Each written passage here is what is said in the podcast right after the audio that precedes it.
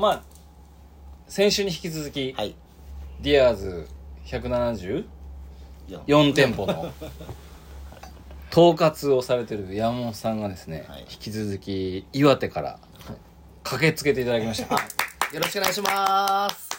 すいません毎週はい。毎週岩手から来てもらって、い。いやほぼ岩手にいないんすけど。ね でですよ、はい。だからあのー僕前先々週ぐらいのはあれで、まあ、年間おそらく160泊ぐらいしてるっていう話が出しさせていただいたんですけど、うん。偉そうに、はいはい。でも山本2期ははい。我我我を上回るはい。年間出張泊じゃないですか。そうですね。年間何泊年間何泊とか月間月間まず最近はい基本的には、えー、と家に帰れるのが5日間なので25泊とかですかね、25 25日ぐらいは、えー都内だったり、まあ、県外にいて、はい。の着替えがなくなったから家に帰って取ったら次の日また出てくという そういうスケジュールですね。じゃああ今のーはい。クローゼットってことですね。あそうそうそう。そう家はクローゼット。はい、とあの睡眠時間を長めに取れる場所という、はいなるほど。はい、そういう感じの位置づけになってますかね。そうですよね。だって僕もあのもう出張が多すぎてあはい。なんかせ洗剤を買いましたもんね。なんか出張の人専用の洗剤と売ってるんですよ。アマゾンで調べたら出るんですよ。う。ん出張洗剤って入れると出るんですよ。出張先であのコインランドリー待ってる時はすごく寂しくなっちゃうんですよ、はこれ何してんだろろうっていう。で空いてない時とかにこのコインランドリーの待ってる時に何も生まれないじゃないですか。うん。あれが寂しくなるのでコインランドリーはちょっと心の問題でやめようと思って。でもあのビジネスホテルとかだとあのこうなんかあのドラム式の洗濯機が部屋に常備されてる。ここだけじゃないですか。あのマイステイズって素晴らしいんですよ。マイステイズと東急ステイはですね常備されてる初よ。めて見ました、うん。今度まあ今ホテルで撮ってるんですけどね。そうですね。まあでも我々も全然あの、はい。そのビジネスホテルではい。泊まってるんで、はい、計算すると年間300泊くらいですかね。1年間って何日か知ってます？あ365ぐらいの。うん。はい。なんでそのしょ会社をやってるんでそれの方にこう出張とか、あ出張報告書をね。報告書くと、えー、19泊20日とか、はい、12泊13 13日っていう。うん。いうのをもう毎月書類を書いてる感じですね。そうですよね。9泊20日そうですそうです。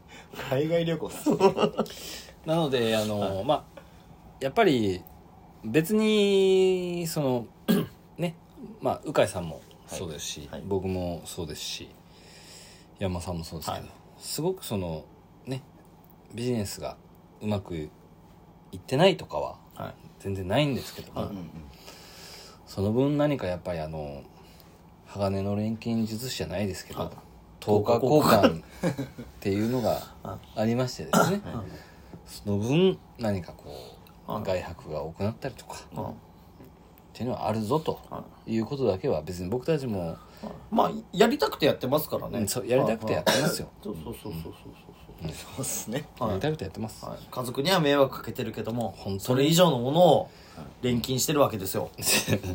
連成してるんですよね。ね。はだからあのたまにやっぱり無理な連成をすると、ん。あのこう左腕が持ってかれたりとか、はい肉体を持ってかれたりするので、今喉持ってかれてますからね。声がちょっとガラついてますが間違いない。じゃあ行きましょう。よろしくお願いします。サロン経営者のたまり場へようこそ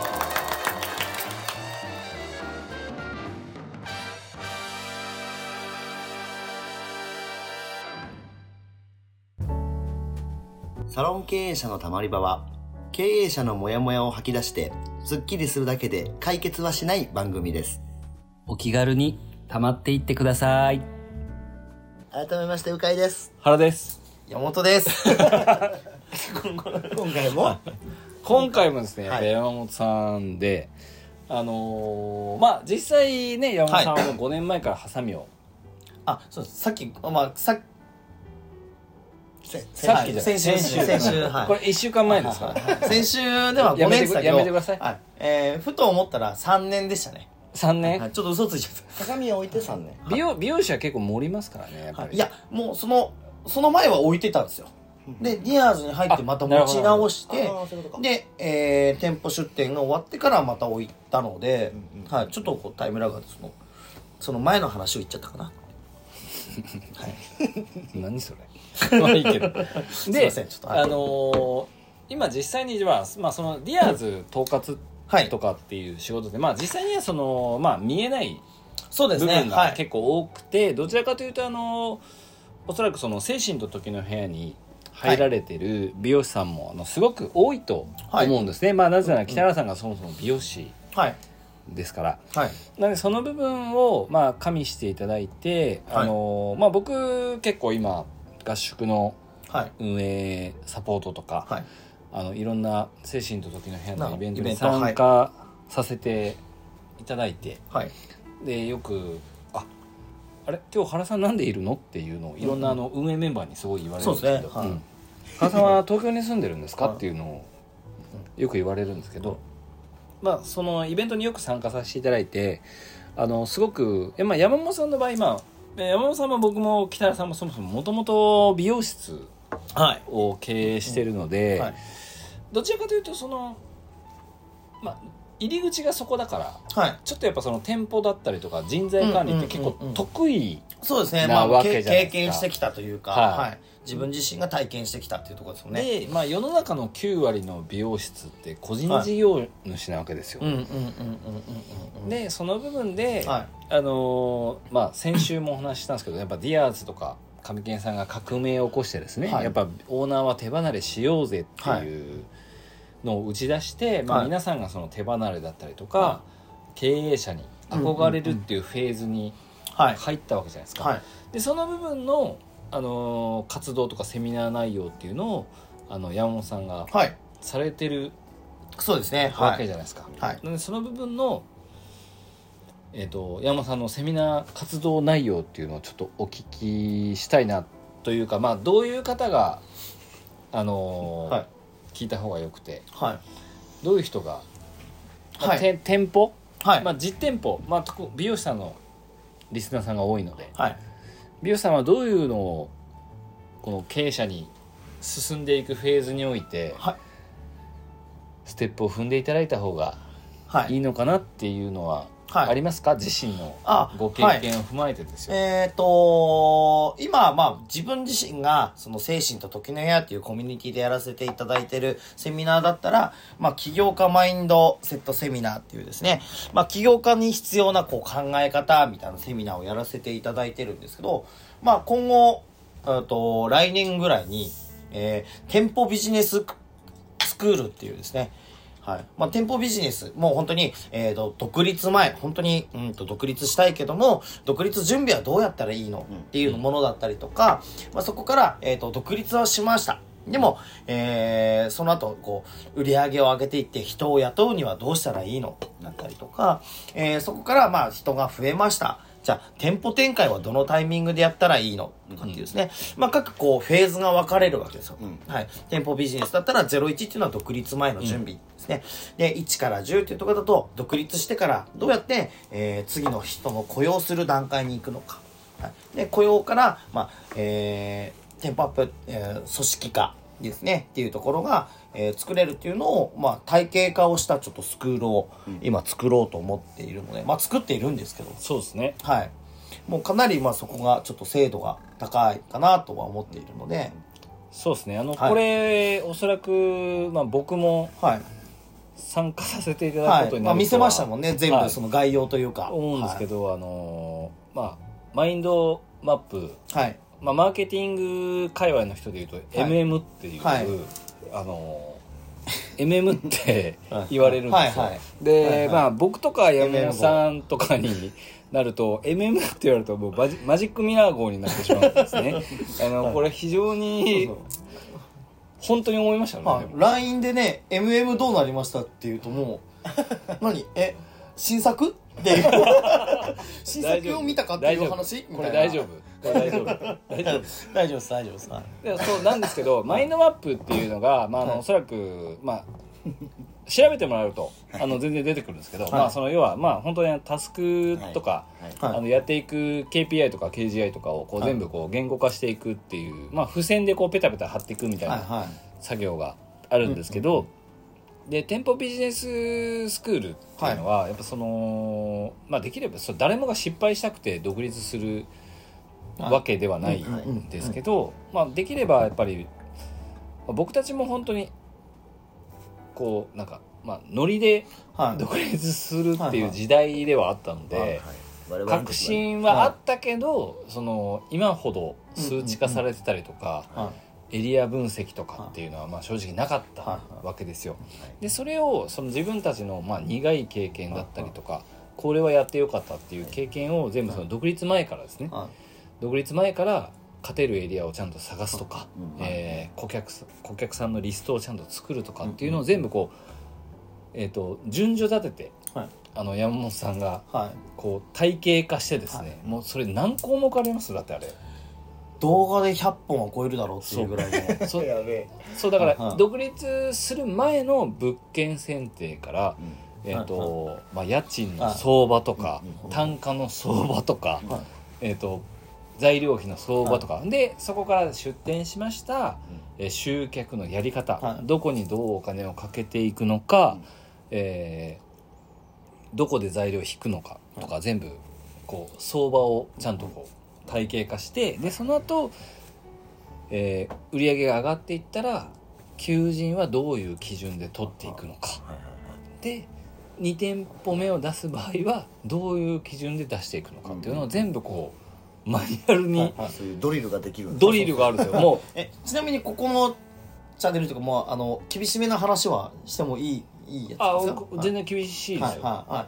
あのよくその美容師さんが独立するタイミングとかって100万円売り上げてたりとかっていうのがこう軸にあるじゃないですか、ね、でもそもそも、えー、とその100万円作ったのってお店のが集客していってたまたまお前がいただけやねんっていうそうですねはい、はい。なので、えーあなたが集客してたわけじゃないけど自分の力と思っちゃうわけじゃないですか、はいはいうんでそれから独立なりとかフリーランスに移ったけど、えー思ったのと違うと、うん。はい、いう事故が起きるじゃないですか、はい。はい。まあ、それを防ぐために、えー独立してから挑戦するとやっぱリスクなわけですよ、はいはいはい。1000万円借り入れて、ね。生活費と家賃とかも全部払って、こんなはずじゃなかったとなるわけですよ。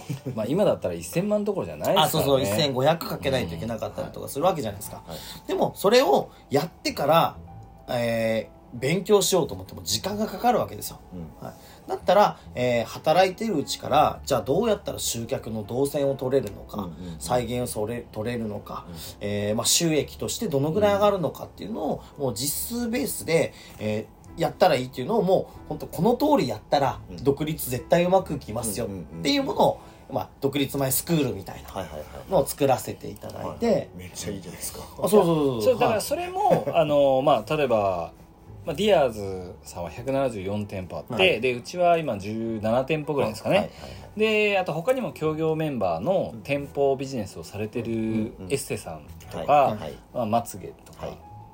いろいろいっぱいあるんですよ。だからその店舗ビジネスだけで多分250店舗ぐらいのデータが、うんあのを元にしてはい。作ってるんですよ、はい。それを、でそれをまあ統括ですから。さんは。いやいやいやはい。なんでそれを踏えまえて店舗ビジネスってまあ店舗ビジネスって本当にあのミスると死ぬじゃないですか、まあまあまあまあ。普通にしてますそうミスると死んでしまうんで、その内装いらないじゃないか。とそうそうそう。掃除しづらいんじゃないかみたいな内装とかね、はいはい。なんでそんな高いカラー剤使ってるんですか？っていうとか、はい。まあいろいろあると思うんですけど美容院でも、なんでその辺をあのやっぱりやるからには、うん。そのやりたいことじゃなくて、はい。まあ僕もよく言いますし北原さんもよく言いますし山本さんもめっちゃ言うし鵜飼さんも言うじゃないですか、はいやりたいことをやる前に買ってから喋れよっていう話なんですよ。うんはい。なのでそこをあのちゃんとそのなぜやりたいことの前に買ってから喋るよっていうことをやるのかっていう、まあ、やりたいことはもう3店舗目か4店舗目ぐらいでやればいいんですよ。うんそうですね。まあ、えー、と生活費が60万うん。取れたら、はいかな、まあ、最低ラインとして、60から100っていうのは僕の中では、はい次のステージに上がるための、はいえーボーダーラインかなとは思ってるんですねなので今山本さんがやられてるのはまあこれから作っていく。これリリリースはどれぐらいなんですか一応年明けぐらいをメインにしてるんですけど、まあ、えっ、と、ちょっとこう、フロントとしてテスト活動として、えーまあ、僕と原さんとか、鵜飼さんとか、まあ、僕らの身内というか、の美容師さんで、ちょっとこう、テストケースのセミナーっていうのをやってみたいなと思っていて、あそうなんですか？あ、そうそうそうそう。まあ結局まあ、えっ、と、美容師さんってこう飲み会とかよくやるじゃないですか。うんはい。で、まあ、結局でもあってもビジネスの話したりするじゃないですか。言ったらまあ、えーセミナーとビジネスを、あそのこう、飲み会を分けるんじゃなくて、もう飲みながら勉強できる場を作ったらいいんじゃないかなと思って、まあちょっとあの、えースクールとしてのしっかり作った形っていうのは、まあ先になるんですけど、まあそこはこのコミュニティのメンバーさん用になるんですけど、まあ僕らのところでちょっとその、えーセミナーっていうのを、まあね、年、うん、年内、年内から年明けぐらいのところで、年内は無理ですあ、無理ですか。年内は無理です。はい。年明けです。年明けですか。間違いなく年明けです。本当ですか。あなたが空いていない。そいや、も。そもね、年末25からは空いてますよ。はちょっと休みたいな。いに29はちょ29までは空いてますね。今のところはあのなのでまあ そのこのポッドキャストをね ポッドキャストを聞いていただいてる方はちょっと先行でお知らせさせていただくんですけど、はい。あのディアーズと174というはい。統括を招いたはい。お食事会というか、はいっていうのを一応東京と博多は決まってるんですよ、はい。おおはい。はいもうスケジュール決まってんですね。あスケジュールは決まってないですけど決まってないですね。一応1月あはいはいはい、末と2月の頭に博多でやろうと、はい、えそれはもうペース的には、えー、と東京大阪、えー福岡とかはを、えー月1でやっていく感じなんですか？月1っていうその宣言はあんまりしたくないです はい。まあ、東京はでも月1ぐらいで、まあ、東京ははやっぱ皆さんが集まりやすいんで、そのセミナー兼お食事会で、まあまあその情報交換会というか、はい。意見交流会っていうので、あの接点を我々と持っていただければ、はい。あのいいかなとは思っておりますので、いはい。なんかぜひそういうちょっと軽い感じで来ていただいて、あの全然いいかなとは思うんですけど、いいどうやって申し込んだらいいんですかそれ？えっと DM です個人の、えだからこれを聞いたらあそれ行きたいですっていう、まあ、僕のストーリーズとかはい。鵜飼さんのストーリーズとかはい。でこの日にあ僕僕でもいいですよ。山本でもいいので。ういいんですか、はい、いいです。もうもうもう、はい、気軽にちょっと興味ありますって言言ってもらえれば。最近あの我々があのアンケートと質問っていう機能をね、はいはいはいはい。ストーリーズで覚えたんではそれでどの日がいいっていういあはいはいはい。やろうかなとは一応思ってるん上がっですけど。てましたね。はなんでそういう感じであのやっぱ接点皆さんと接点をねなかなか、まあ、取れない部分も正直あるのでい、はまあ、取っていきながらあのいろんなその、まあ、僕たちの店舗ビジネスの観点でどうしても行く部分もあるじゃないですか。いはいはいはい。なのでそのこう、ね、皆さんのどういうふうに実際思ってるのかっていうところは拾っていきたいなとは、はいまあ、採用するかは分かんないけど。急に手を離しましたね。いやでもそれはそうです、はい。はい。はい、なのであのちょっと今後、あのちょっと山本さんと鵜飼さんと、はい。僕のそうですね。ちょっでとはい。勉強会だったりとかちょっと発信をしながら、はい、やっていきたいなと思いますね。はい、思いますのであのちょっとしっかりウォッチしていただいて、はい、あのあれ？これポッドキャスト？ポッドキャストにコメントってできるんですか？できますよ。あ。できますよ。はい。もうそれでもいいしもうそこにあの申し込みのフォーム。そうただですね。はい。ポッドキャストに申しこコメントをするって結構手間なんですよ。あそうなんですね。なんであまあ、そのまま DM のが楽なんだ。ま、えっと山本智博さんと鵜飼康平と原和美を調べてもらって SNS で。やった方が早い。る多分イージーですね。はい。はい、はい。なのでちょっとぜひはい。あのまあ、僕たちも 新しい刺激欲しいというか、はいはいはいはい。いろんな人に会いたいので、はまあ、ちょっと意見交換どんどんしていきたいなとうん。思いますので、DM を。はい。お待ちしております。DM お待ちしております。えーこんな感じでちょっと終わりたいなと思ってます。ね はい。山本さんまだ来週もいけるはい。大丈夫です。さ それではまた来週お聞きください。さよなら。さよなら